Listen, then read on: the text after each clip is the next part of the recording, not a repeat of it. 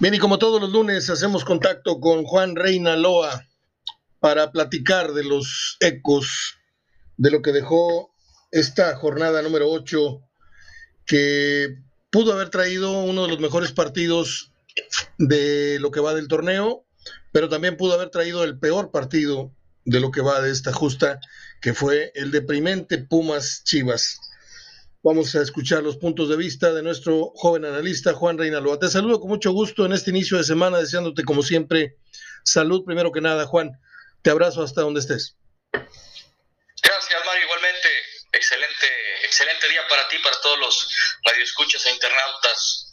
Eh, sí, como bien mencionas, fue una jornada con pues varios claroscuros, porque tuvimos un excelentes partidos, en algunos casos, por ejemplo, muy sorprendido con el tema del Puebla San Luis, que dio buen partido, el ya esperado de León contra Tigres, que también resultó buen encuentro, a pesar de las circunstancias con las que se topó el cuadro felino, la decepción que fue el, Pumas frente, frente a Chivas, evidentemente el 0-0 que pues no deja nada contento a sus aficionados y menos al resto, ¿no? De, hasta indiferencia hasta el resto de, los aficionados al fútbol fuera de estos equipos. Y bueno, las sorpresivas victorias de Juárez contra Cruz Azul, que mencionábamos que estaba todo puesto para que eh, sería un resultado rompequinielas, lo cual resultó. Y bueno, también la sorpresiva victoria del Querétaro, que suma por primera vez la victoria en la cancha de la corregidora ante un Ecaxa que venía levantando. Totalmente. ¿No se te figura al ver a estas chivas, estos pumas, tú debes de recordar la final aquella donde un penal lo vuela, no me acuerdo qué jugador, eh, lo entrevistaron. Rafa Medina. Rafa Medina, ayer lo entrevistaron.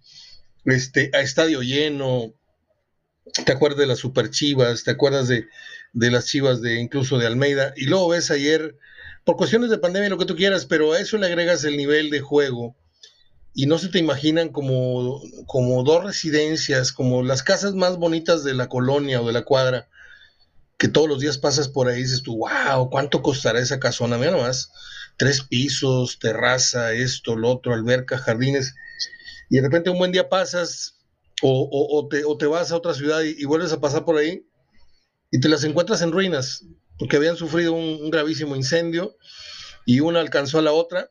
Así se me figura Chivas y, Pumas ayer como dos instituciones en desgracia, totalmente abandonadas, totalmente en obra negra. No sé cómo explicarte ese sentimiento cuando a mí me ha tocado desde hace muchos años ver a, los Pumas de Caviño, a los Pumas de esto, del otro, de Hugo Sánchez, me tocó ver al Guadalajara de, del Willy Gómez, de Muciño, de Pepe Martínez, de grandes jugadores y de repente volteas a ver el, que otrora dejaba gente afuera y, e insisto, por cuestión de pandemia, pues, tal vez por eso no, no haya gente ahorita en, las gradas, pero incluso habiendo gente, el de ayer no deja de ser uno de los peores partidos que hemos visto en mucho tiempo. ¿eh? Parecía yo que estaba, mira, ni en la liga de expansión se ven ese tipo de, de partidos. Con eso te dije todo.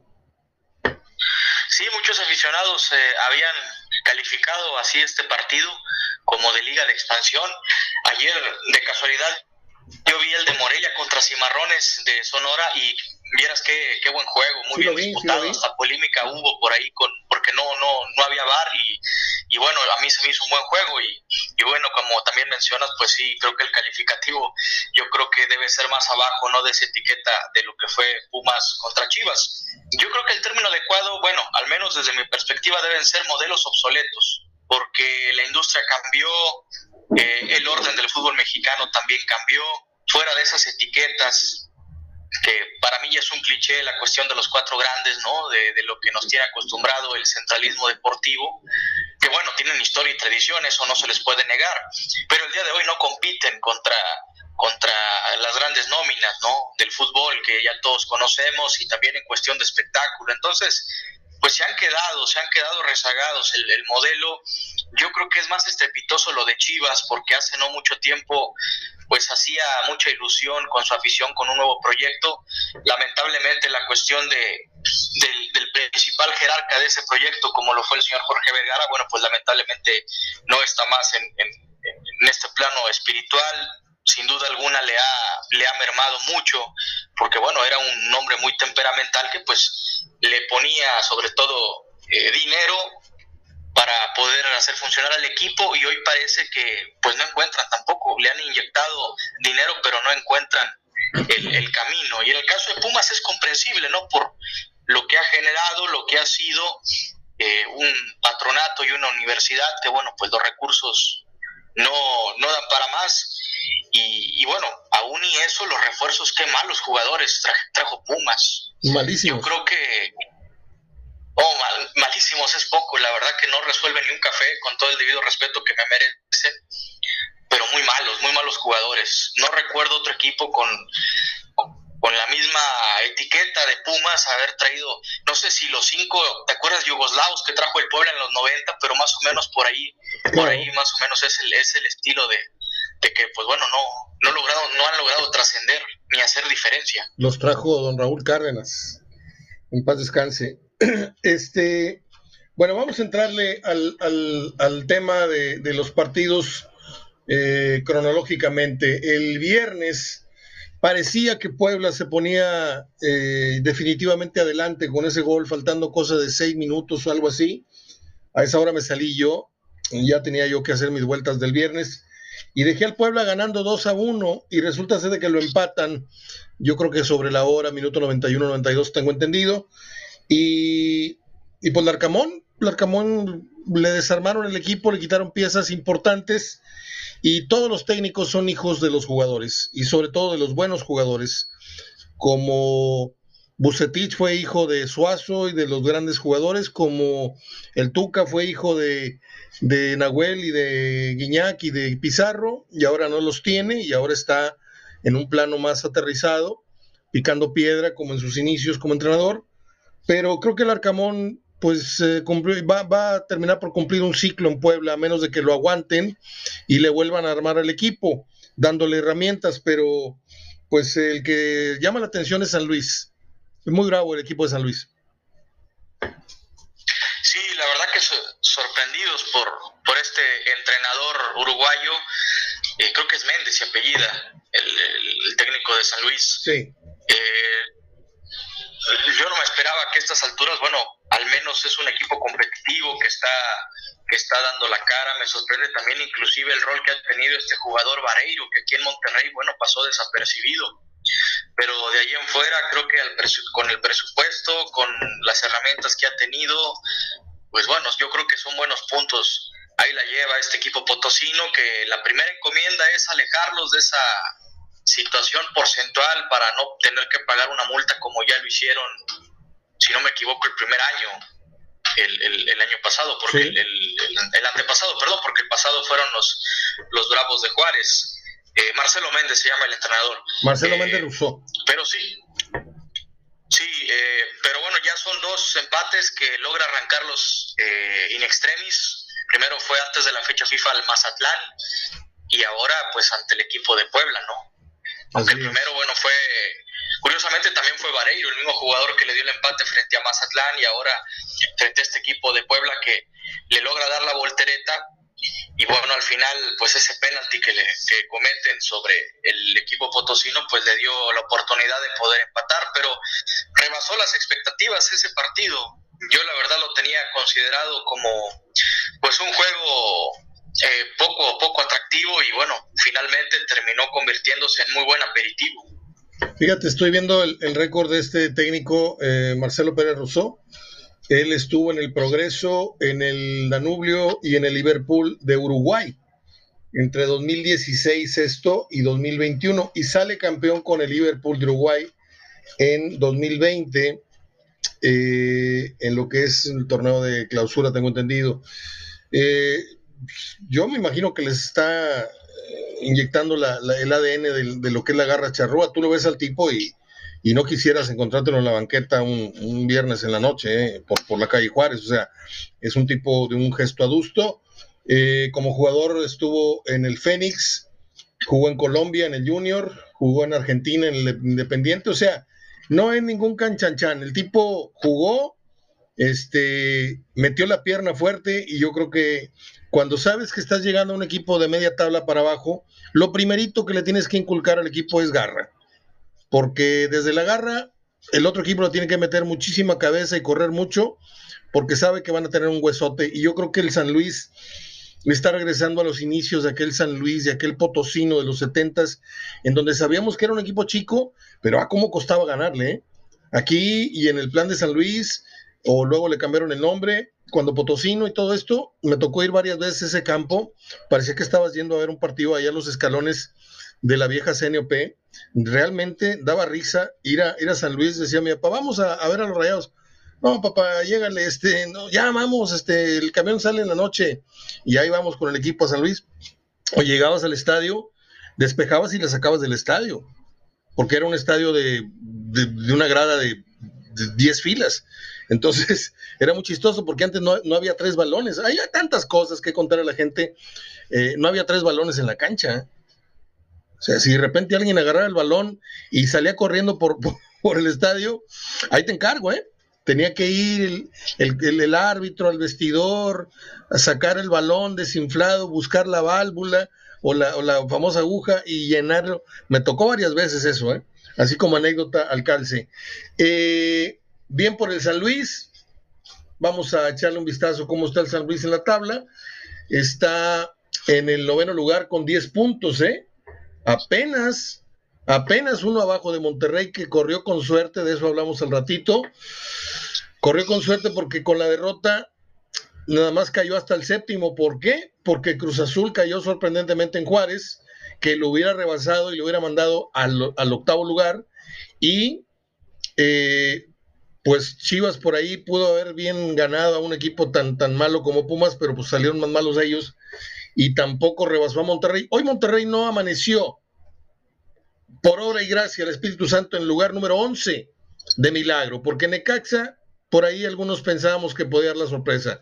Yo en un boletito en la quinela me fue de la refregada, puse que ganaba Chivas, en uno de los boletos puse empate y Chivas, y no ganó. Y Monterrey hoy amanece pomposamente en el lugar 7, cuando bien merecería estar en el lugar 11. Eh, Juan. Sí, sí, porque finalmente, bueno, se cumplen esos pronósticos rompe eh, quinielas, el de Cruz Azul y el de Necaxa, y más el de Cruz Azul, ¿no? Por cómo, aunque tenía las ausencias, pues bueno, eso no dejaba eh, la etiqueta de fuera como favorito. Pero sí, Monterrey no, no encuentra la, brújula y bueno, corre con suerte, inclusive también de poder enmendar el camino y poder por ahí, en caso de ganar el clásico, meterse dentro, regresar de nuevo, de nueva cuenta al top 5. Fíjate, nos fue tan mal, al menos a mí, a Verdirame, nos fue tan mal que atinamos, Verdirame atinó a, al América Mazatlán y al Pumas Chivas, como, como tú y como yo y como él. Luego, yo atiné esos mismos dos y tú creo que atinaste tres al América, a los Pumas y al empate de Chivas y a, y, a, y a, la victoria de Necaxa. Fuiste con Necaxa. No, eh, Necaxa perdió. Entonces también, perdón, también, también atinaste dos entonces. Sí, sí, también, también dos. O sea que nos fue de la fregada, ¿eh? Los expertos. falta, el, partido de hoy. Sí, sí, claro, pero pues eso no, no, no va a mejorar mucho nuestro porcentaje de bateo. este, brinquemos al Juárez Cruz Azul.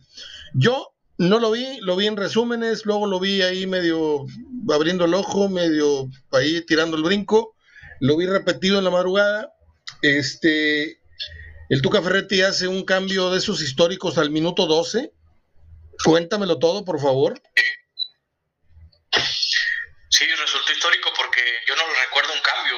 Eh, aquí en Tigres mucho menos. Había, hubo partidos que se fue en blanco, pero pues logró hacer esta modificación frente al equipo de Cruz Azul apenas a los 12 minutos. Es que cae el gol de Lucas Pacerini. Esto cae al minuto 4 y después se ajusta en esos eh, que serán ese, son siete minutos para que después viniera el, la, primera modificación del equipo de Bravos y luego cae al minuto 19 el gol de Paul Fernández, en, Paul Fernández, no, perdóname, Paul, eh, Paul García, el español, me estoy confundiendo de Poles. Sí. Eh, Paul García, que es, que es defensor central, mete anotas eh, de cabeza la, la, anotación y, bueno, después viene el gol de Velázquez también, eh, otro defensor central, los dos defensas centrales en pelota parada le dan el triunfo a Ferretti. Nosotros preveíamos que el equipo iba a mejorar porque bueno, algo bueno que tiene Ferretti es que es muy insistente en el orden, más allá de que sus ideas y sus tratos o sus procedimientos o métodos puedan no gustar, pero eh, por lo menos teníamos la certeza que estaba más cerca de la victoria o de tener un resultado positivo, pero nunca imaginamos contra Cruz Azul.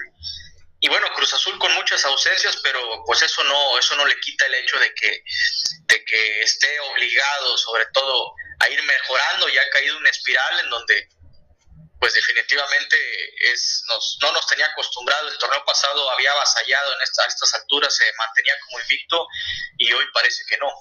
No ves muy flaco al Tuca Ferretti, yo lo vi como ropa en gancho, o sea, lo vi todo escuálido, lo vi muy, muy, muy colgado. Este, ojalá y no esté, no esté enfermito, porque sí lo vi muy, pues como que no está comiendo este en el gaucho como aquí todos los días, este Ojalá y, ojalá esté bien. Vamos ahora con Tijuana Santos.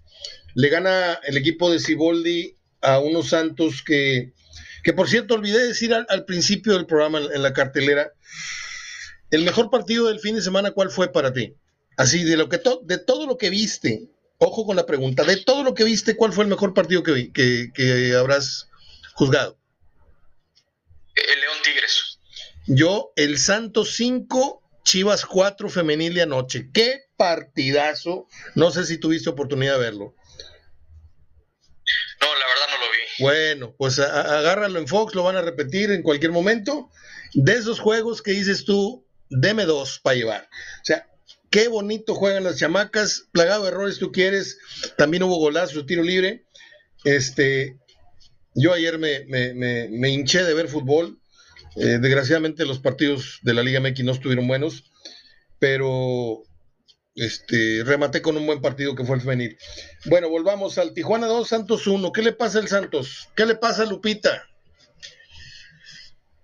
Pues ha caído también una misma situación. Es muy parecido a lo que le pasa al Monterrey porque venía empatando sus partidos. Eh, yo creo que pues también le está pesando al cuadro de Santos que el semestre pasado arrancó pues con este nuevo proyecto de jóvenes y tocó, me parece que un techo y ahora viene esta famosa curva y viene de forma descendente. Entonces, pues a pesar de que tuvo su primera derrota, pero pues tampoco ha ganado demasiado, no solamente tiene solamente tiene un triunfo en todo el, en el torneo, entonces el resto fueron empates y ahora la victoria que eh, perdón, la derrota que viene contra el equipo de Tijuana que pues dicho sea de paso también ganó por primera vez. Hubo dos equipos que ganaron, no, tres equipos que ganaron por primera vez en este torneo y además como peculiaridad de esta, de esta jornada, pues los dos que perdieron el invicto fueron Santos y Monterrey.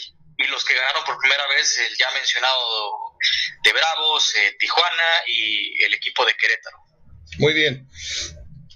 ¿Qué sigue? Sigue el dejamos para el final del análisis los dos partidos de casa, ¿no?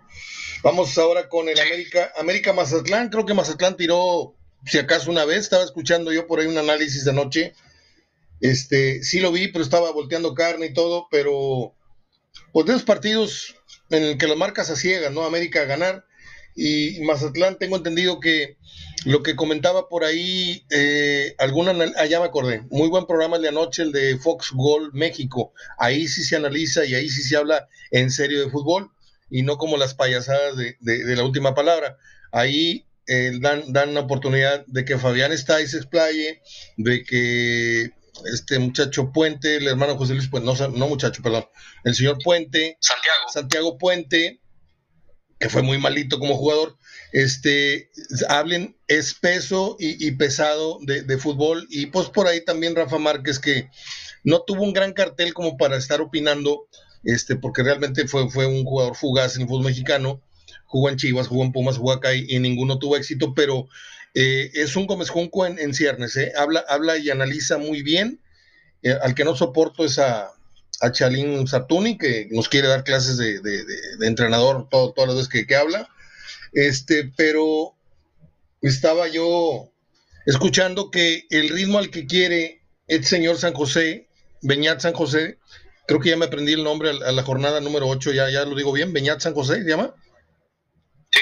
Bueno, quiere imponerle un ritmo que ya, ya empezó a cansar al Mazatlán. Esa intensidad con la que los, hacía jugar está tronando al equipo al minuto 60. Entonces, pues América lo esperó, lo esperó y lo fue, lo fue desgastando y le, y le ganó. Eh, América es primer lugar, Juan. América no tiene hoy los aplausos eh, que van con, con, el mérito de la espectacularidad, pero pues la carrera que lleva Solari desde que llegó a México es, este, es impresionante. O sea, hubiera terminado primer lugar el torneo pasado si no le quitan los tres puntos en la mesa y hoy encabeza nuevamente el torneo. Ha perdido un solo partido en el Estadio Azteca y no fue de liga. En fin, creo que mmm, América está para campeón, ¿eh?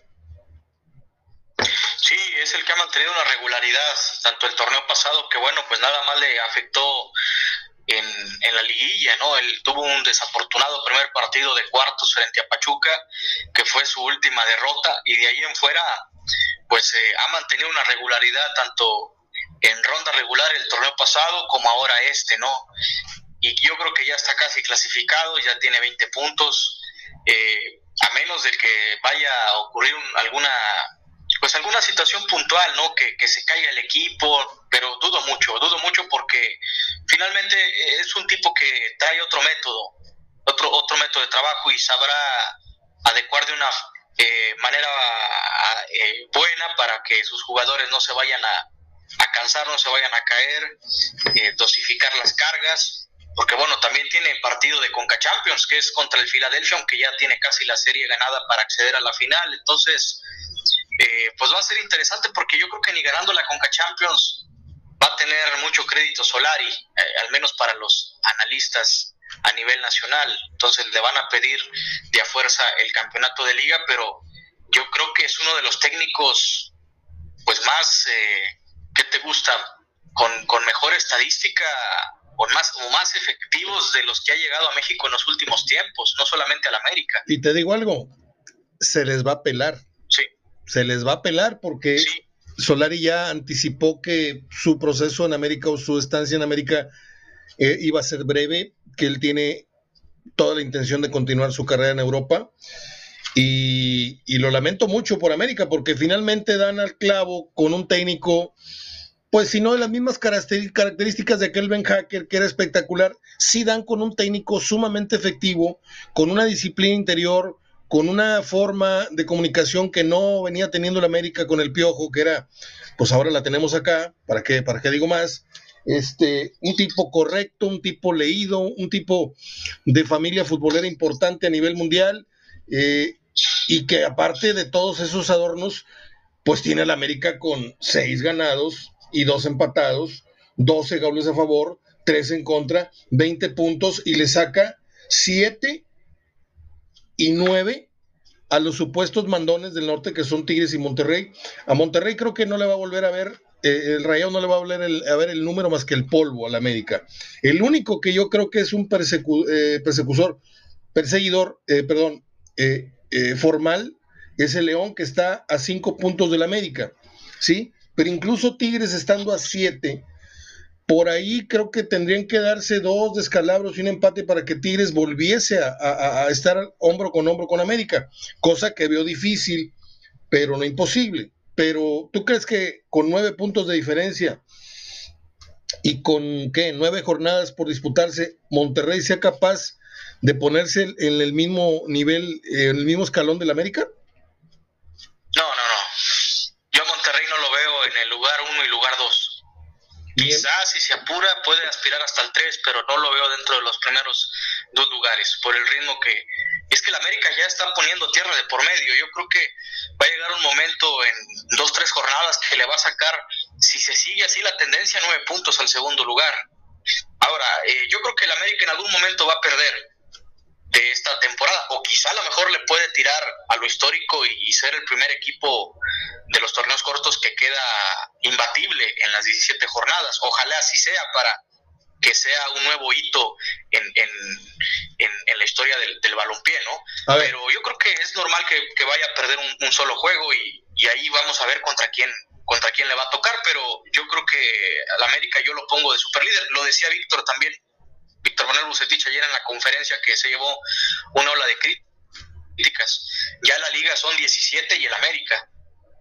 Sí, fíjate que tiene razón, porque estoy analizando el calendario del América y esta derrota podría ser casi inmediata en la jornada que sigue, porque va con Toluca. Toluca siempre ha sido una cancha este, muy, muy brava para el América. Yo recuerdo un 6-0 de Toluca al América un domingo a media mañana, eh, con el Ijín Cárdenas, con aquellos jugadores. Luego vino otra goliza más adelante, esa es la que creo que te tocó a ti, pero eh, el 6 a 0 fue en los 70. Luego, para que lleves, lleves nota, si es que no pierde América con Toluca en la jornada 9, el 18 de septiembre, América va a recibir a Chivas en la jornada 10 creo que empata o gana, ¿no? O sea, estamos hablando de, ponerle lupa a la derrota del América si es que se presenta. Luego sale con el equipo de Pachuca en la jornada 11. Luego en la 12 va a recibir a los Pumas. Luego en la 13 va a ir a, a, visitar a San Luis. Y desde la 14 a la 17, creo que se le viene el calendario, pues un poquito más, lo más serio que puede tener en, en este, en este torneo, que es visita Santos, recibe a Tigres, visita comillas a Cruz Azul y cierra en casa con Monterrey. No sé cómo ande Monterrey, si para esas fechas ya esté, eh, siga de rodillas o ya esté de pie, o sea un flan para la América. Cruz Azul, yo tengo mis dudas, hoy tengo mis dudas que sea un equipo para repetir para el campeonato. Vamos a ver si pasado el cansancio, fechas FIFA y que se vuelvan a ordenar la cabeza varios jugadores que andan muy dispersos, pero yo creo que Reynoso los tiene que meter al redil otra vez. Pero esos cuatro partidos van a definir si América hace una temporada de 34 o hasta de 40 puntos, Juan. Sí, porque definitivamente también estamos hablando que es eh, el último, eh, la última parte del, del, campeonato, entonces es normal que por ahí pueda perder. Ahora, la crítica comenzará porque pues vamos a estar a instancias ya de que comience la liguilla y si por ahí logra ganar unos dos partidos sin ganar o por ejemplo de esos últimos encuentros rescate que te gusta algunos seis puntos porque empate y solamente una victoria, pues también lo van a criticar, ¿no? Y de ahí en fuera yo creo que contra Toluca sí tiene riesgo y también contra Pachuca, pero creo que es más peligroso hacia el final. Entonces, eh, pues reitero, es un equipo que lleva buen ritmo, que puede generar varios récords, porque pues solamente lleva cuatro puntos perdidos, si lo queremos ver así, o sea, son 20 puntos de 24 posibles, y vamos a ver hasta dónde le va, le va a dar el gas, ¿no? Para, porque es, es también yo pondero el trabajo de, de, Solari porque es un equipo que él no armó en su totalidad, o sea, ya venía de los últimos eh, de los últimos que había pedido Miguel Herrera y también jugadores pues de no un cartel tan experimentado. Él solamente trajo a Fidalgo y ha resultado buen jugador el español. Y ahí en fuera pues son jugadores que, que heredó de, de Miguel Herrera y los hizo funcionar. Y es un cachetadón para todos los técnicos que dicen, no, yo hasta que no me traigas lo que yo quiero, no, no te puedo garantizar nada. Obviamente no, no está garantizado el título, pero pues quién se puede sentir a disgusto yéndole al América con el paso que lleva este equipo entre torneo anterior y este. O sea, yo soy de los que, está muy gastado esto, pero yo soy de los que disfrutan más el camino que, lo he dicho muchas veces, yo viajé muchas veces a México porque iba a ver fútbol el viernes, sábado y domingo, fueron 50, 80 viajes, no sé, entre el 90 y el 97, 98. Iba una vez mínimo al mes a, la Ciudad de México. Y a veces, Juan, te lo juro que agarraba un autobús, un senda, agarraba un libro o le decía al chofer, ponte estas tres películas, no trae desnudo, no, no trae nada de sexo, ponte estas tres películas. Iba yo a toda madre viendo películas a medianoche mientras todo el camino iba jetón, o yo iba leyendo mi libro X de X páginas, 400, 300, y me lo chutaba de aquí a México. ¿Por qué? Porque me encantaba disfrutar el camino.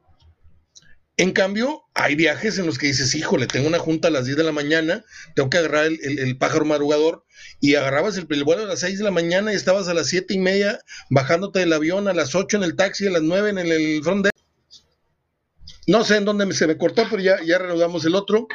Este, ya les conté la anécdota de los aviones, no sé en dónde, en dónde me quedé. Yo siento que si yo fuera seguidor de la América me sentiría muy orgulloso de que la exigencia que se tiene permanentemente sobre este equipo, eh, a lo mejor no siempre, porque es imposible, no estamos en una liga como, como en Italia, que, la Juventus una, dos, tres, o que el Bayern una, dos, tres seguidas, nueve, diez títulos. Acá no.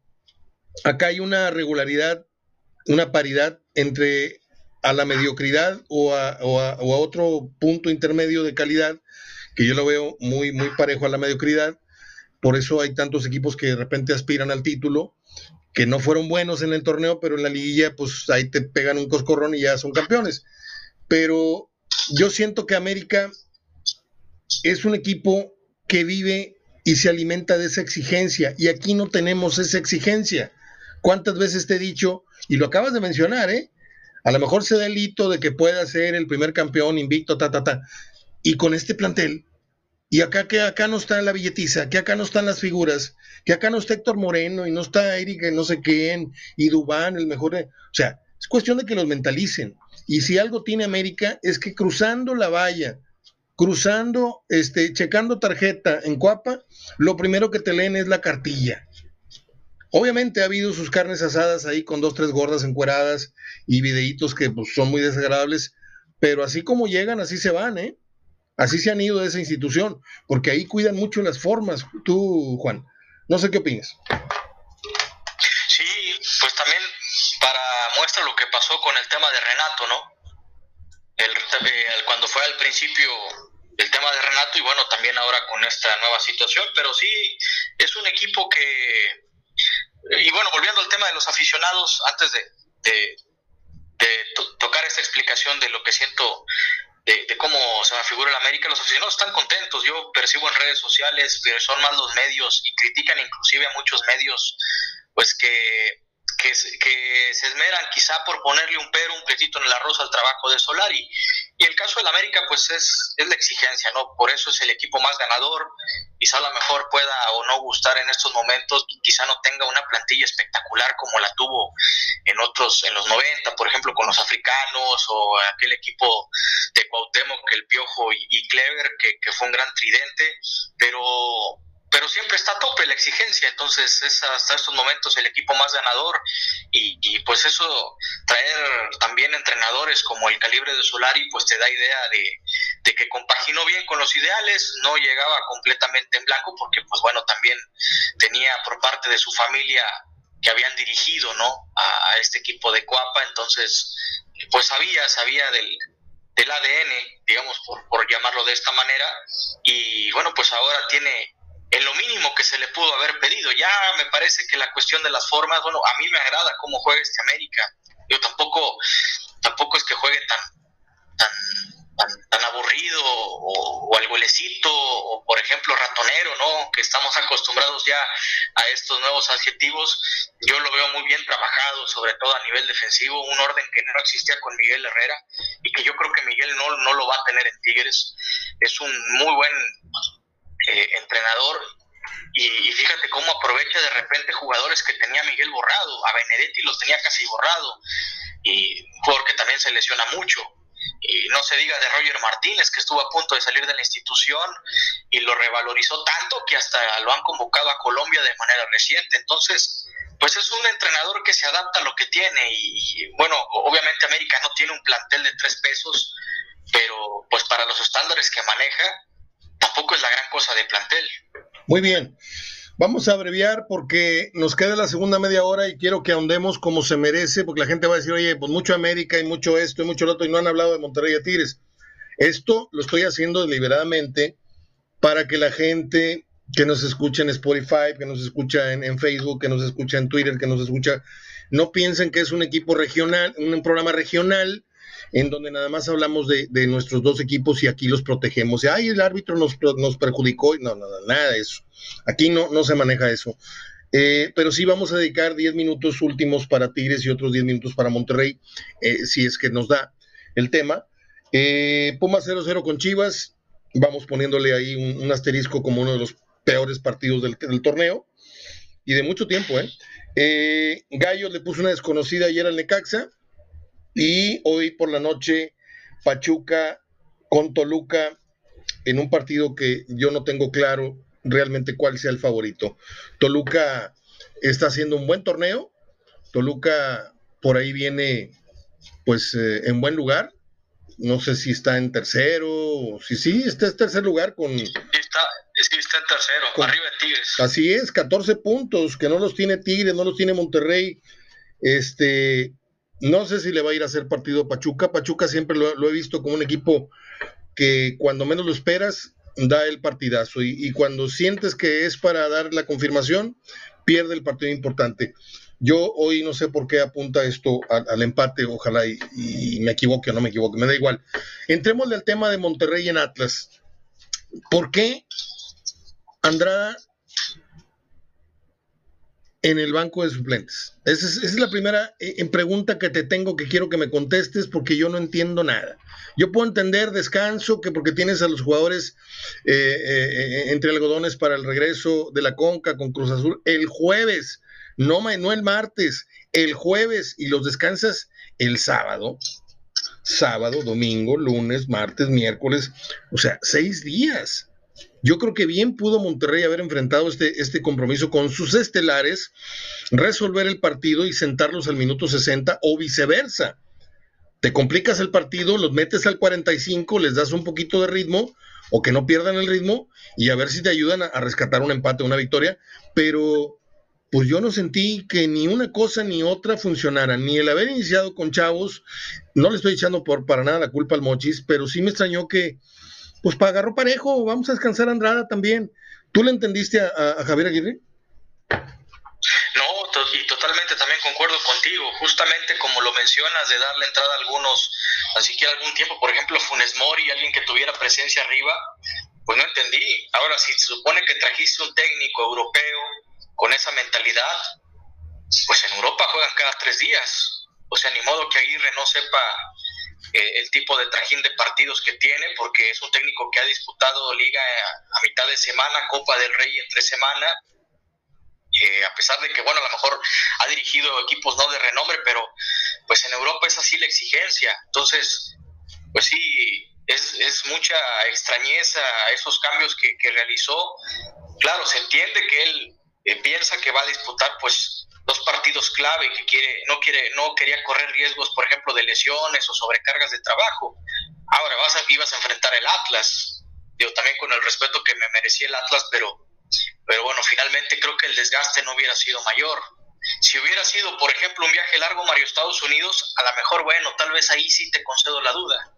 Pero pues ibas a hacer un viaje a Ciudad de México y luego venir el domingo a enfrentar eh, con tres días de descanso a, el clásico regio. Entonces, me parece que también la, lectura no, no, fue la adecuada y sí, pues una completa reprobación, ¿no? Híjole, no quiero que parezca consigna, pero en el vascómetro, como le digo yo a ver, diráme cada semana, en donde para mí el Vasco empezó con un 7 de calificación por el perfil de entrenador que es, eh, deja tú el pronóstico que yo dije que no, es una medición seria. En el vascómetro, pues va cada vez bajando más en mi medición. ¿Dónde está Javier Aguirre parado ahorita con respecto al gran hombre, al gran entrenador que desde lejos venía al equipo? Hoy, ¿dónde está parado en el respeto que como periodista eh, tú le tienes le sigues teniendo, le tenías a Javier Aguirre desde lo táctico estratégico y desde lo conductual. Y por conductual hablo de las declaraciones que pareciera que le está hablando a niños de, sexto o de cuarto año de primaria, eh, tratándoles de, explicar el por qué se fracasó, el por qué esto, o el, o el árbitro, o si no esto. O sea, ¿dónde está parado Javier Aguirre desde tu inteligencia, Juan? Pues como en un técnico de como si fuera el resto de la Liga MX, no como el técnico que, que a lo mejor nos vendieron, el mejor técnico mexicano de la historia o, el técnico europeo. Yo te diría que estas excusas ni, ni el profe Cruz, o sea, ni, ni, cuando estaba el profe Cruz daba, daba esas excusas. Y mira el plantel que también tenía en aquel entonces, vaya, no, no se le puede comparar al plantel que se le armó en estos momentos. Pero, pues si los quiere comparar, pues sí, es un, un entrenador que no, como si no hubiera marcado la diferencia. Y ahorita yo creo que, bueno, no creo que lo vaya a echar la directiva, al menos en el corto plazo. Pero sí está parado, su credibilidad está en juego con la afición, o sea, son dos partidos claves, se le puede ir el semestre en este, a lo mejor eh, mis palabras lucen muy estrepitosas, pero el semestre que no ganaste, no vas a ganar la, la conca, y en el caso del clásico, pues también la credibilidad del trabajo. Y yo creo que va a dictaminar muchas cosas para ver si Monterrey está o no apto para este campeonato. Pero de ahí en fuera es donde ahí digo que, eh, con base a eso es donde digo que está en juego el mucho por venir en el semestre. Ahora, eh, es crucial, lo acabas de decir, era un tema, era un apartado que yo tenía. La semana en donde Javier Aguirre eh, mm, ¿cómo lo digo? Renueva los votos con la afición que le, que le aplaudió su llegada. O de plano, rompe relaciones con el 99.9% de los aficionados que quieren a su equipo desde hace muchos años. Porque Aguirre no quiere al Monterrey. Él viene a trabajar y a tratar de dar ciertos resultados. Pero no le duele el Monterrey. Él se va a ir con el dinero, gane o pierda, va a indemnizar y, y se va a ir hinchado dinero. Pero si Aguirre en esta semana es eliminado por Cruz Azul y es nuevamente vencido, Monterrey lleva cuatro clásicos este, perdidos en fila, eh, tengo entendido, en su casa, creo que ya va, a ser el colmo y va a poner con, eh, eh, contra la pared, entre la espada y la pared, a Davino, que no va a tener otra más que sostener a Javier Aguirre, pero ¿para qué? Este torneo vamos a calificar como cuartos, como quintos, como porque ya lo dijiste bien, no lo vemos en el 1 o el 2. Yo no lo veo ni en el 3 ni en el 4, ¿eh? perdóname. Ok, califica 3 o 4. Vamos a, ponértela, te doy por boba. Califica 3 o 4, recibe en los partidos de vuelta y llegando a la instancia de enfrentar a América, a León o a Cruz Azul, que son, van a ser los más bravos en esas instancias, y, cuidando el golecito, lo echan para afuera. Fracasaste con Cruz Azul en un escenario muy negativo. Fracasaste en la liguilla, eh, no llegando ni siquiera a disputar la final. Segundo fracaso luego de dos torneos dirigidos. ¿Cómo le haces para correr a Javier Aguirre por los nulos resultados y por la nula empatía o, carisma que ya tiene con, con, la afición? Creo que Monterrey a nivel escritorio tiene una bomba de tiempo en camino, Juan. Sí, mira, yo estuve pensando justamente en esa situación anoche. Eh, yo, yo creo que va a llegar un momento en donde tiene que también hacer números, o sea, no solamente el departamento de inteligencia de Monterrey, sino también eh, toda la cuestión administrativa. ¿Por qué? Porque finalmente creo que va a ser, como dicen, yo creo que va a ser más, más favorable al Monterrey si le indemnizan el contrato a Aguirre, y te voy a decir por qué, eh, ¿Cuánto, nada más, recuérdame, cuánto más o menos cobra Aguirre al año? ¿6 pues, millones? ¿5 pues, millones? cobra, cobra 6 millones de pesos al, mes. Ok, pero traducido en dólares, ¿cuánto sería? Como... Tú, tú sigue analizando y ahorita te consigo ese dato. Ok, bueno. ¿Qué pasaría el siguiente año si continúa Aguirre? Le vas a sumar el sueldo que va a cobrar en todo el año, más uno o dos, más un par de jugadores o dos que, que quiera traer, que a lo mejor va, va a querer traer uno de corte europeo que también te van a cobrar caro. ¿No crees que sería más fácil para el Monterrey correr a Aguirre, indemnizarlo y suponiendo con ese dinero que pues se iba a poner en el bolsillo por los extranjeros o algo, traer un técnico que por ejemplo, te pueda cobrar un tercio de lo que cobre él anualmente Sí, totalmente. Y que, pueda, y, que, y, que, y que pueda con este mismo plantel hacerlo jugar de, otra forma. Totalmente de acuerdo. Eh, estoy casi por darte el dato de lo que cobra Javier Aguirre, que es una, una grosería, pero bueno, este, se fueron detrás del canto de las sirenas. Eh, 3. 9 millones de dólares anuales. cobrar eso el siguiente año, ahora súmale pues algún jugador que traiga. Entonces, este, pues va a ser una inversión el siguiente año contando el mercado de fichajes de, de diciembre que te gusta arriba de los 5 o 6 millones fíjate, de dólares. Fíjate. Las cifras del Vasco equivaldrían a 80 millones de pesos al año. Al tipo de cambio, 6.6 eh, millones de, de pesos al mes. Y Javier Aguirre gana diariamente en esta ciudad por hacer lo que está haciendo 220 mil pesos por día. O sea, no son de mi bolsa, pero sí como periodista local, yo sí quiero mostrar indignación. Oye, es que no seas más papista que el Papa, si al Monterrey no le duele, a mí sí me duele. Sí me duele que le vean la cara a su afición, llámese la de Tigres, llámese la de Monterrey, porque no puede ser que les quieras dar un dulce diciéndoles, te vamos a traer a Javier Aguirre, ¿eh? y pues estén pagando dinero a lo tonto cuando con este dinero, con este dineral, podrías traer dos y hasta tres guiñacs, el sueño dorado de, rayados, el empatar la plana o el copiarle la plana a Tigres, que no lo han logrado, este, y se fueron de, de hocico con, con un entrenador pues sí, que ya se ganó un cartel de internacional, yo no sé de dónde, pero se lo ganó. Sí, ganando copas allá en Asia y ganando copas en, África y no sé dónde. Está bien, felicidades. Y salvando equipos y descendiendo equipos en Europa. Está bien, aplausos, ¿verdad? Pero aterrízame un proyecto serio. No me quieras a mí farolear con, con apellidos y con grandes contrataciones. Yo siento que, que, que a pesar de los recientes éxitos que ha tenido Davino, insisto, el campeonato ante América fue para irse de rodillas, de ahí saliendo a la Basílica. Era una final que debiste haber perdido por tres goles en los primeros 15 minutos de partido. Se gana milagrosamente, qué bueno, histórico, haberle ganado una final a América en su estadio, a estadio lleno. Perfecto, ¿sí? Pero la retina es una, la memoria es otra. Y a mí la memoria me dice que ese, ese partido, de 10 veces que se juegue, 9 le tuvo que haber ganado el América. Ok, de este lado cayó la, de este lado cayó, cayó la moneda, cayó Águila. Muy bien. ¿Qué más ha hecho Aguirre? Digo, ¿qué, más ha hecho Davino? La, final de la Conca Champions, ¿sí? Ante Tigres.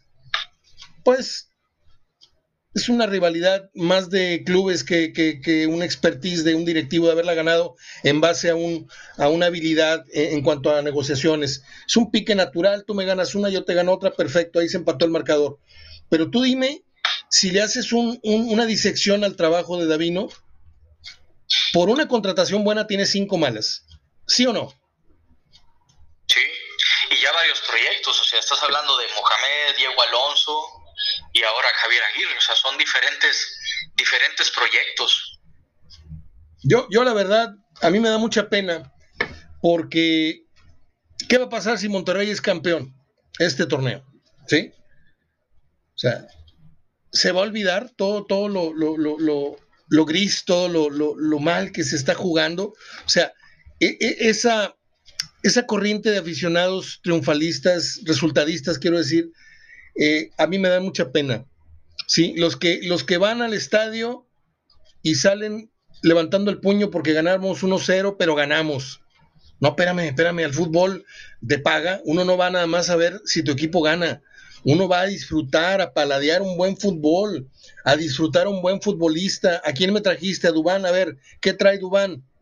Ah, pues un gol cada tres partidos, cada cuatro partidos, perfecto. ¿Qué trae Dubán? No, pues aire para jugar 60, 70 minutos allá a medio torneo que estamos jugando. ¿Qué trae el otro? ¿Qué trae el otro? Ah, no, yo voy nada más, compro mi abono porque quiero que mi equipo gane tres puntos cada 15 días. Eso, perdóname, pero eso, esa afición no existía en los 70 cuando ibas a ver al Monterrey de Milton Carlos, cuando ibas a ver al Monterrey de Pedro García, cuando ibas a Monterrey, el Monterrey de 17 sin perder a Mejía Barón, cuando se fue a la selección, dejó al Monterrey con 16, 15, 16 jornadas, no me acuerdo, no quiero falsear el, dato, pero eran más de, más de 10, 15 fechas, invicto. ¿Y sabes a quién agradaba ese equipo? Jugando como jugaba, tenían sus porqués, tenían sus, sus, peros, quiero decir, porque me llevaron siempre fue cuentachiles en, en, en, eso de dar espectáculo. Siempre fue muy, muy, muy crítica la afición de ambos equipos, ¿eh? no, voy a, no voy a tratar de diferenciar. Y hoy día yo los veo muy, muy resultadistas, Juan. Eso es lo que a mí me duele del nuevo aficionado, que no somos iguales, ¿eh? porque ya los, los, los viejos como mi padre y otros ya murieron eh, y, los no tan, tan jóvenes y no tan viejos todavía como yo, pues ya vamos de salida o, ya, o ya dejé de yo de ser aficionado de, rayados y de tigres para convertirme en una persona que tiene que decir con seriedad y con, y con ejercicio profesional periodístico lo que estamos viendo. Y eso obviamente no me genera empatía, no me genera simpatía tampoco de muchos aficionados que dicen, no, vete a la jodida, yo para qué pongo tu programa si me vas a estar tire tire. A mí no me importa que me, dejen de oír 90, si 10 con dos oídos y tres dedos de frente se quedan a escuchar el programa, Juan. Ya te dejo porque hablé demasiado. No, no te preocupes, la verdad que es muy comprensible, sobre todo por, por cómo nos han acostumbrado, ¿no? En los últimos años. Entonces, pues tal parece como se ha caído en una cultura resultadista que se deja de lado el trabajo. Y es cierto, o sea, quizá a lo mejor, bueno, no quizá lo mejor, el campeonato de Mohamed vino a maquillar muchas situaciones que, que pues pasan en el club. Y me, eh, eh, mi comentario va estrictamente en lo deportivo, o sea, contrataciones que a lo mejor pues no han dejado, no han resultado del todo, como en el caso de Janssen, que es, es otro problema, ¿no? Es otro problema y que bueno, se lo van a tener que resolver si lo venden o si le van a dar más oportunidades, pero bueno, ahorita está lesionado. Y algunos otros jugadores que eh, tienen una, una sobrepoblación en las posiciones también, que, que, bueno, no te das cuenta sobre todo o no sabes exactamente Ahora, Juan. Eh, qué, cuál es el futuro de este proyecto. Ahora, Juan, no, no se trata de que soy el ecoloco y, y, y todo está mal y todo es basura, no. El trabajo que se ha hecho con los jóvenes falta ver que maduren, esa ya no es culpa de Davino, los tiene que poner el entrenador y ponerlos en condiciones de fogueo, no echarlos al matadero cuando ya te van ganando 3-0, etcétera, no, ponerlos en condiciones mentales a favor, con afición a favor, con afición en contra, todos los elementos que hay que considerar para, para ir cocinando un buen, un buen prospecto. Por ahí Monterrey nunca ha dejado de, de, de tener palomita. En, la, en, la, en el intento, por lo menos, de sacar chamacos. Perfecto. ¿Sí? Yo donde veo es en la otra parte, en donde está el negocio. Ese, ese, ese tema tan, tan, tan difícil de tocar en los medios abiertos, pero aquí no tengo a nadie que me diga, Mario, ve a recursos humanos por tu cheque, estás fuera por lo que dijiste, como me pasó en muchos, muchos, en muchas oportunidades. Ese tema, yo difícilmente Tú sabes que Davino levanta el teléfono y le pide consejo a la Volpe. Tú sabes que Davino le pide consejo a dos o tres viejos eh, amigos, entrenadores, eh, incluso a su padre. No sé si está en condiciones ya el señor de, de opinar de fútbol no. Pero tú difícilmente, sabiendo que Davino fue papá en la defensa central de la selección, que fue mundialista, que fue esto, ¿tú crees que Davino tendría la, la, ceguera como para haber traído, haber palomeado los jugadores que han venido en los últimos años? ¿No te suena extraño que tanto uno como el otro y como el otro, y, así van, van, van pasando los lentes oscuros para que nadie ponga un pero y digan, no, fíjate que no, el pájaro Benítez no, pues que hizo en Cruz Azul, y el otro Vareiro no, y el otro Albertengo no, y el otro portero, ¿para qué quieres otro portero si ya tienes uno extranjero? Mejor vamos O sea, se fueron permitiendo muchas cosas y había una derrama de dinero. Y todos sabemos que el salpicón para que yo haga como que no vi nada, me tienes que salpicar. ¿Sí? Y yo siento que este Monterrey ha sido como el país saqueado históricamente. Y como el país siempre, de los siempre, la caja chica se vuelve a llenar como por arte de magia. El país a México nos lo han saqueado desde que tengo más o menos noción del país en donde vivo. Nos roba un sexenio, nos roba el otro, nos engaña uno, nos engaña el otro, nos ponen pavimento de cuarta calidad, nos hacen, nos diseñan ciudades en donde vas caminando por una, avenida y de repente se hacen dos carriles y ya me lo chocas. O sea, tacha con las patas nuestra vialidad, nuestra, nuestra cosa. Eh, el fútbol igual. Se ha despilfarrado muchísimo dinero, Juan.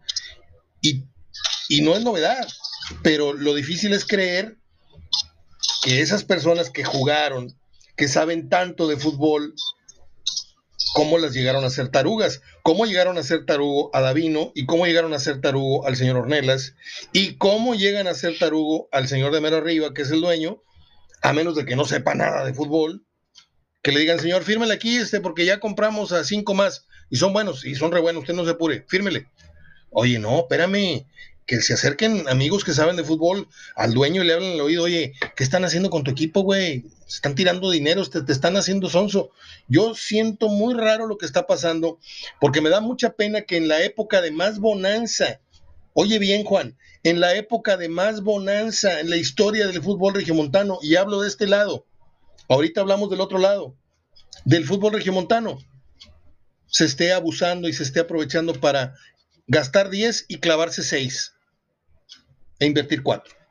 No digo más.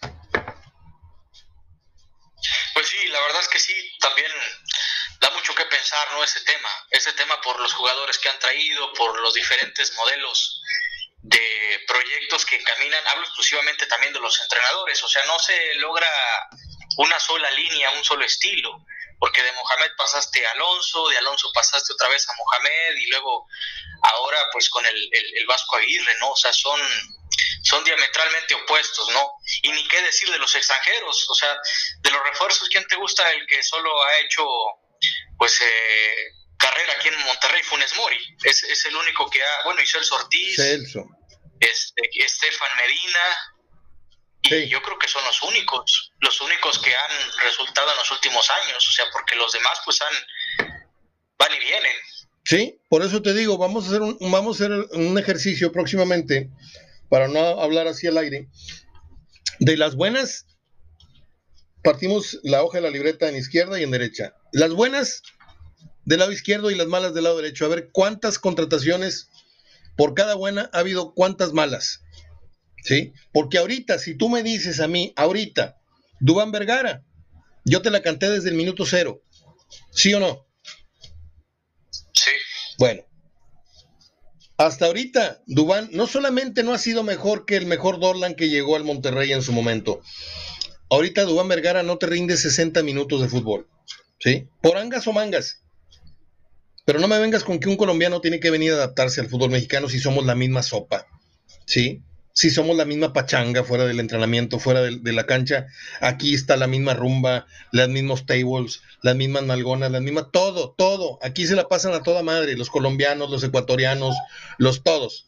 No, no hay cosa de que, ay, déjame adapto. Si no fuiste a jugar a Yugoslavia, carnal. Estás jugando en, en América Latina. Perfecto. ¿Quién más? Llegó Dubán, ¿quién más? El otro lastimado, Héctor Moreno con 30 y córrele de años. ¿Cómo lo viste a Moreno frente al Atlas? Discreto, muy discreto el, debut, pero bueno, también se entiende por el partido en términos generales. Eh, hay que verlo también con contra otros equipos, pero por lo pronto pues fue un debut discreto. Pero es Héctor Moreno. Héctor Moreno, que fue referente o ha sido referente de la central de la selección mexicana, capitán, estuvo aquí, estuvo allá, estuvo en España, estuvo en no sé dónde, y lo ves y parece que estás viendo un defensa central de, del Tepatitlán, es un tipo totalmente eh, para adentro, un tipo muy austero, no, es un tipo que tiene que gritar y tiene que decir, oye señores, aquí vengo yo a decirles cómo se juega. Yo lo vi y como a los 20 minutos me acordé que estaba jugando Héctor Moreno y dije, ah, ya está ahí Moreno. No se nota la personalidad de Moreno y menos en el orden, ok, ahí sí te la compro. No ha ordenado, apenas está empezando a ejercer el liderazgo en la, defensa. Déjame hacer el corte y regresamos para finalizar con el Tigres León. Nos metimos media hora casi hablando en los últimos 20, 25 minutos de, Monterrey y me prendí porque, pues yo si tuviera el señor... ¿Mande? yo te iba a hacer una pregunta referente a lo que mencionas de saqueos y todo lo relacionado, porque Dame chance. También hay, hay, sí. A ver, venga la pregunta. Sí, eh, mencionabas que a lo mejor muchas contrataciones de jugadores y, y no se ha visto del todo en cuestión así con más resultados, ¿no? Sobre todo en el caso de Monterrey. Pero en el caso de Tigres también vienen de un proyecto más o menos parecido, donde hubo muchos jugadores, muchos prestados, por ahí situaciones que puntualmente se señalaron ¿no? de manera reciente. Eh, ¿Cuál es la diferencia que tú percibes entre un proyecto y otro tomando en cuenta este concepto? Yo los veo como son empresas casi hermanas, ¿sí? Como los directivos de uno y otro equipo juegan golf, tienen dineros muy fuertes, en inversiones muy fuertes, mancomunadas, tanto en lo familiar como en lo empresarial. Juan, estamos hablando de que los apellidos de Cemex y los apellidos de FEMSA tienen el mismo código postal, la misma colonia, el mismo club, desayunan el brunch en el mismo restaurante que tú y yo jamás vamos a pagar buffets de 600, 800 pesos, un desayuno dominical. Juegan tenis en el mismo club deportivo, en donde jamás vamos a tener acceso a una membresía de 250 mil dólares, una cosa así. Juegan golf en los mejores campos de golf, eh, en el campanario, en, Querétaro, acá en las misiones, allá en no sé dónde. Entonces, se hablan de negocios, no se habla de competitividad, no hay competitividad. Esto es como Televisa y TV Azteca en este momento. Se acabó la rivalidad. La única eh, rivalidad que existe es la verbal que, mantiene Martinoli y, los locutores. Pero los dueños juegan golf juntos, Salinas y Azcárraga. Te lo digo de buena fuente, no, no creas que estoy inventando nada. Yo siento que no hay mucha diferencia, salvo que Tigres ha tenido más atingencia y más seriedad en aferrarse a un proyecto, como lo fue el del Tuca Ferretti. Y le importó muy poco los tomatazos, los silbidos, el no me gusta, pero ya, ya, ya eres campeón. Ah, entonces ya me está gustando. Y el Tuca lo metieron con calzador al gusto de la gente. Aunque al final el 50% ya no le gustaba otra vez el Tuca. Pero después de un, lapso muy largo, eh, Tuca se fue triunfador, pero no en el gusto estético del fútbol que practicó. Monterrey no tiene un proyecto sólido en ese sentido. Monterrey tiene en la ventaja a Tigres en la cuestión de las básicas, que creo que ahora con el Piojo va a cambiar esto, porque si algo tuvo el Piojo en América fue el sacar y sacar y aventar al ruedo jóvenes. Eh, con la llegada de Culebro, esta filosofía, seguramente Semex le dijo, yo también quiero pues producir jugadorcitos, aunque no jueguen conmigo, para venderlos, para venderlos bien y, sanear ciertas finanzas. Porque aunque el dinero de CMS no te lo acabas de aquí a, tu nieto, no, no, se lo acaban gastando mil dólares diarios, no se lo acaban el dinero en las próximas tres generaciones.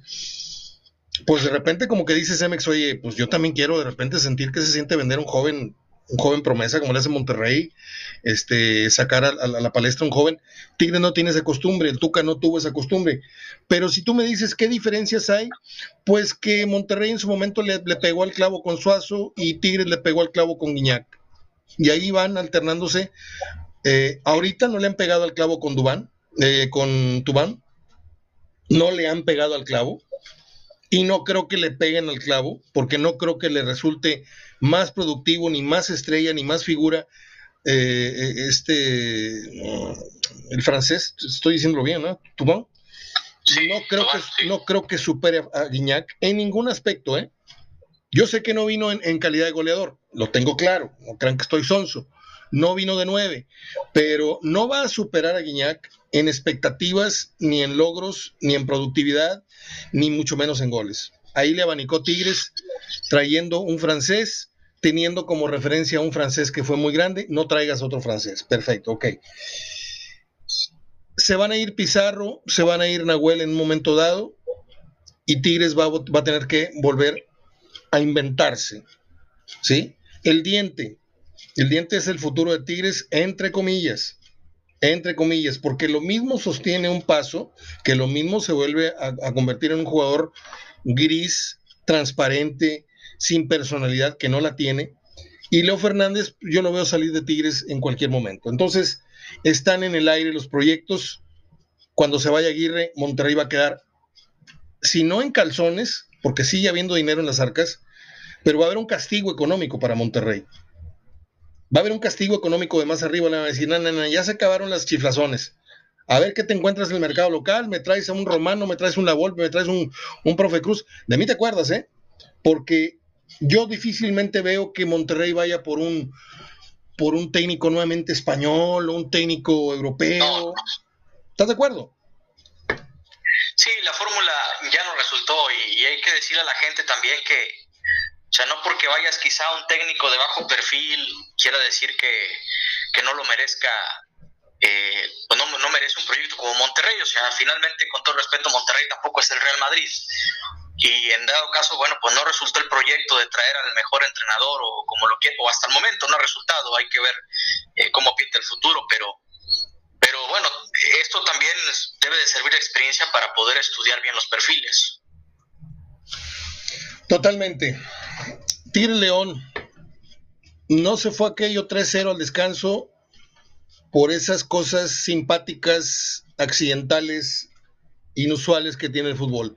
A Tigres le estaban poniendo una madriza de Dios Padre. ¿eh? Aquello pudo haber terminado en un marcador de escándalo, porque conociendo al Piojo, yo no creo que hubiera cerrado filas para decir, no, pues ya nos metieron tres, ya no nos meten más. No, hubiera por necesidad tenido que aventar al equipo para adelante.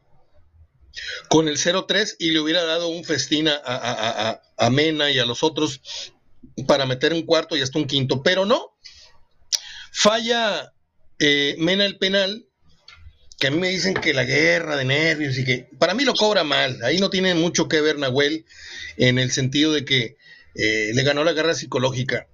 Perdón, pero es, quererle colgar demasiadas, de ponerle demasiadas flores eh, en el pelo a Nahuel cada vez que, un penal se cobra y, cuando lo detiene, lo detiene, pero cuando lo falla un delantero, pues sí es Nahuel el que está enfrente, pero igual si lo pateó mal, pues pudo haber estado este, Mateo Bravo, igual lo fallo. Pero bueno, León, ¿te parece que es una versión corregida y aumentada de lo que fue el León de Ambriz? Sí, yo creo que está un poco más evolucionada. Es que yo, veo al, León de Ambriz era un equipo más sistemático, agresivo en determinados momentos, pero también resultaba conservador en algunos este equipo yo lo veo más dinámico. Para empezar, no tiene un 9 de referencia, o sea, juega con dos jugadores, eh, valga la, redundancia, que no son nueves estáticos, como por ejemplo el caso de, de Dávila, yo lo veo más como un volante, no es tanto como un 9 de área. Y, bueno, pues se juega también con este muchacho Omar Fernández que se mueve muy bien por todo el medio campo y yo creo que ellos son los que se quedaron con la estafeta de lo que alguna vez aportó, o de lo que había aportado y el símbolo que se había convertido el Chapito, que era el que manejaba los hilos del medio campo, revolucionó, o al menos ahí la lleva un poco este, este león de, de Holland. Entonces, eh, yo creo que es, es, un paso un poquito más revolucionado de lo que presentó Ambris en su momento. Qué jugada la de Elías Hernández, ¿eh? Recorta uno, recorta el otro y luego le pega con el tobillo para un lado. O sea, eh, eh, pudo haber sido el gol de, muchas semanas, ¿eh? ¿Qué futuro le, deparas a...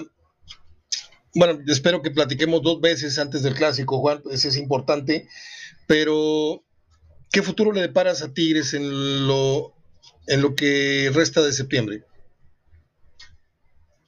Pues el clásico yo lo pongo ahí entre entre paréntesis, porque pues es un partido o que bien te puede encumbrar o te puede hundir.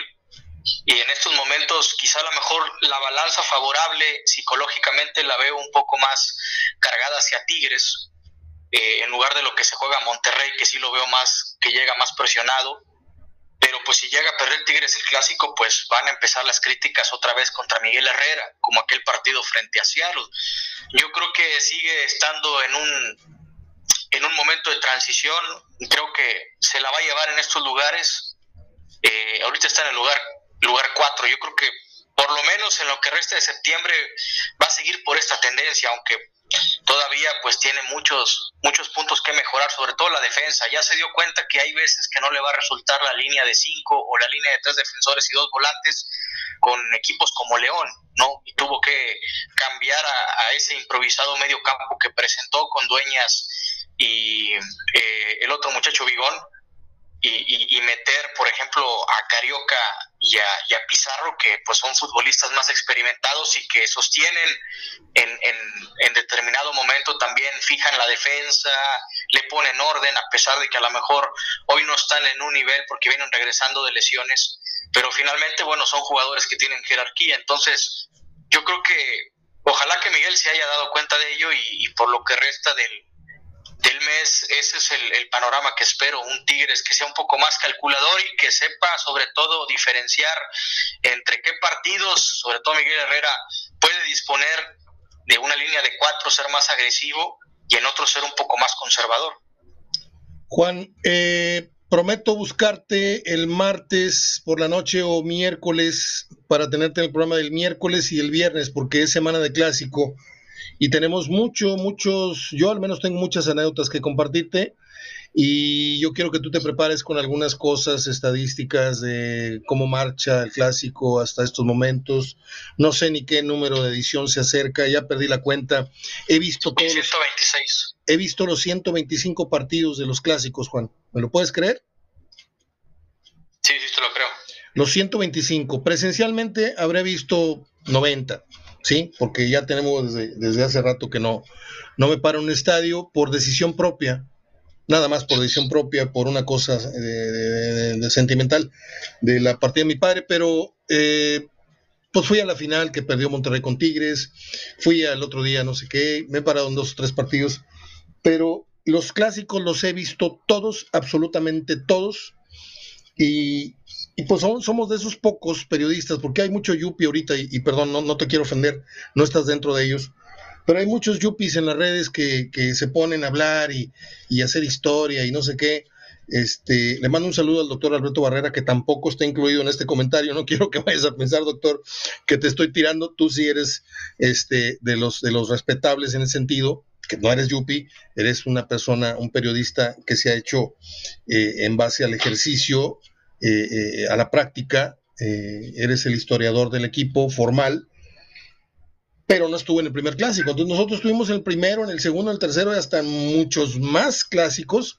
Y luego ya empezamos a ver clásicos de la Interliga y que no sé qué, y que la ensaladera y que no sé cuánto, y los del caramelo y los de la bronca y el del madrazo que le dio este el negro Esquivel a no sé quién al Jalapa o viceversa, no me acuerdo. El clásico del PRI, los clásicos del caramelo. Hay muchas cosas que platicar. Eh, ¿Te parece si nos encontramos a media semana? Sí, claro, me parece bien, será un honor, de verdad. Bueno, ahí ve, sorpréndeme con algunas, algunas cuestiones que vayas encontrando ahí en la estadística, en la historia. Quédate, por favor, porque voy con el cierre de las eh, efemérides, porque un día como hoy nació uno de mis cantautores favoritos, recientemente fallecido, Luis Eduardo Aute unos le dicen Aute, es Aute. Es cantautor, director de cine, pintor y poeta. Fue, más bien. Yo tengo dos discos con todos sus éxitos y fui a un recital inolvidable al, teatro de la ciudad este, a oírlo cantar de viva voz al alba. La canción más erótica que yo he escuchado en mi vida se llama Mojándolo Todo si usted la quiere escuchar, vaya a YouTube y ponga mojándolo todo y encuentre la delicia de metáforas que usa este hombre para relatar un encuentro sexual con la mujer que se ama. Un día como hoy nació una de las mujeres más hermosas, de hecho, pues no les puedo contar mucho, pero más hermosas del mundo, que se llama Jacqueline Bisset. Nació en el 44 y y hay una mujer en vida que conozco que es el clon de ella. Y un solo día en mi vida tuve que ver con ella. No doy muchos datos porque si no el esposo hoy me pega. En 1944 nació Peter Cetera. Yo siempre le dije Peter, etcétera, porque después de, que se murió Terry Cat, Chicago fue un etcétera, etcétera, etcétera como grupo. Dejó de ser para mí lo que era Pero Peter Cetera, pues obviamente tenía sus, canciones. Este, solista, pues le pegaron dos o tres y luego ya se apagó. Y colorín colorado, les quise abreviar las efemérides, hay como siete, ocho más, pero no son que cumpleaños el baterista de no sé quién y de no sé cuánto. No están para oír mucho rock pesado ustedes en este programa. Eh, mejor me voy con las livianitas. Y lo que son efemérides de rock, de heavy metal, ahí las publico en mi muro. De momento es todo por hoy. Buen lunes, buen arranque. Creo que hoy tuvimos un programota. Este, gracias a Juan Reinaloa por habernos eh, cedido su tiempo. Hoy creo que hablé, no sé si soy redundante, cada vez que hablo del dinero y el dinero y el dinero que se están misteriosamente, iba a decir robando, pero no, no quiero meterme en esa bronca, el, dinero que misteriosamente están malgastando, trayendo jugadores con nulo, nulo cartel y, que no han sido palomeados por un, por un consejo de gente que sepa de fútbol, que diga, no, sí, no, no, no, sí, no, no, no, no. Y ya, se levante la mano el que votó por, y, ya dices tú, ¿saben qué? Por consejo, este, este jugador no viene. No, ahí deciden dos o tres. El promotor le dice al este, el entrenador, el entrenador le dice al presidente, el presidente le dice al, señor Ornelas, ya está arreglado. ¡Pum! Y al otro día los ves con carros último modelo y así. No quiero pensar mal, pero son cosas que suceden. Como me dijo el otro día un buen amigo exjugador, yo conocí a tal expresidente antes de que llegara al puesto de presidente de tal equipo. Y Mario, te lo juro, que vivía en una casa, dedicándose a lo que se dedicó toda la vida, vivía en una casa, pues propia de un banquero, ¿no? Bonita, Colonia Las Mitras, Colonia Vista Hermosa, así. Bien, pero normal. Y de repente a los 10 años, la pura barda, la pura esquina donde vive, que son como 40, 50 metros de largo, la pura barda, Mario, vale 10 millones de pesos. ¿De dónde sale tanto dinero si nada más eres presidente de un equipo de fútbol? Y me la dejó votando. Soy Mario Ortega. Les dejo un abrazo de gol. Ya que adivinen de quién hable. Hasta el próximo martes, que es mañana. Chao.